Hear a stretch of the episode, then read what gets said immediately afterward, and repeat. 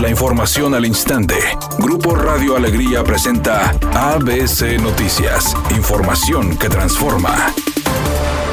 El gobierno del estado anunció que realizará una inversión de 46 millones 225 mil pesos para rehabilitar 33 escuelas públicas de 15 municipios del estado. Obras que consistirán en la construcción de 18 aulas, obra exterior en tres escuelas, edificación de una bodega, un módulo de sanitarios e instalación de dos subestaciones eléctricas. Los recursos con los que se harán estas obras provienen del fideicomiso de equipamiento educativo, según lo señaló el secretario de Finanzas y Tesorero General del Estado, Carlos Garza. Dichas obras y recursos fueron aprobadas en sesión por videoconferencia del Comité Técnico del Fideicomiso, el cual es integrado por el titular de la dependencia y la secretaria de Educación María de Los Ángeles Irizurris Alarcón. El tesorero explicó que los desarrolladores inmobiliarios que operan en Nuevo León aportan a Fidequipa 20 cuotas por cada unidad de vivienda construida y de ahí se obtienen los recursos para los proyectos, trabajos que se iniciarán de acuerdo con los procesos administrativos particulares de cada obra. Por su parte, la Secretaría de Educación informó que las obras beneficiarán a los alumnos y maestros de 33 planteles educativos.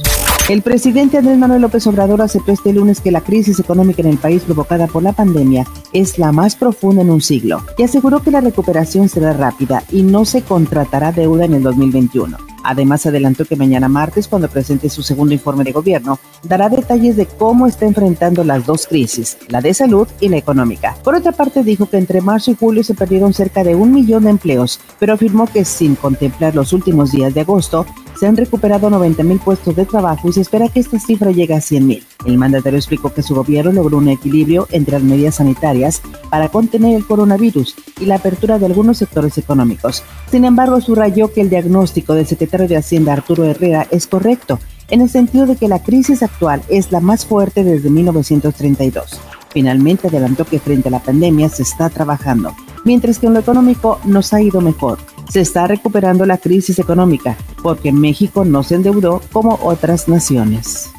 Editorial ABC con Eduardo Garza. Esta semana podría darse el anuncio de la apertura de otros sectores productivos cerrados por la pandemia del COVID-19. Se dice que la noticia podría ser el miércoles. Hay que aprender a vivir con la nueva realidad, a responsabilizarnos y acatar las medidas de prevención. El COVID-19 se transmite por contacto. Hay que guardar la sana distancia si queremos avanzar en la apertura de más fuentes de empleo.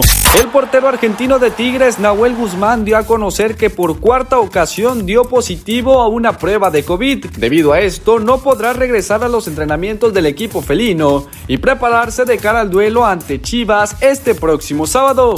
Desde su casa, con un rostro desmejorado y ciertas molestias, Andrea Legarrete informó que ella y su familia adquirieron el COVID-19. A través del programa matutino Hoy, se dio a conocer esta noticia luego de que su compañera Galilea Montijo lo anunciara primero al aire. Afortunadamente, no ha pasado más allá de dolor de cuerpo y de dolor de cabeza, dijo Galilea respecto a la salud de su compañera. Todos en el foro le desearon pronta recuperación. Reportan un accidente grave en la avenida Pino Suárez, cruza con Colón en el centro de Monterrey, es con dirección hacia el sur para que extreme precauciones. Además registran un vehículo detenido en la avenida Chapultepec y la calle Nayarit en el municipio de Guadalupe. Recuerde respetar los señalamientos de velocidad y no utilizar su celular mientras conduce. El pronóstico del tiempo para este lunes 31 de agosto del 2020 es una tarde con cielo despejado. Se espera una temperatura máxima de 36 grados, una mínima de 30. Para mañana martes 1 de septiembre se pronostica un día con escasa nubosidad. Una temperatura máxima de 36 grados y una mínima de 24. La temperatura actual en el centro de Monterrey 32 grados. ABC Noticias, información que transforma.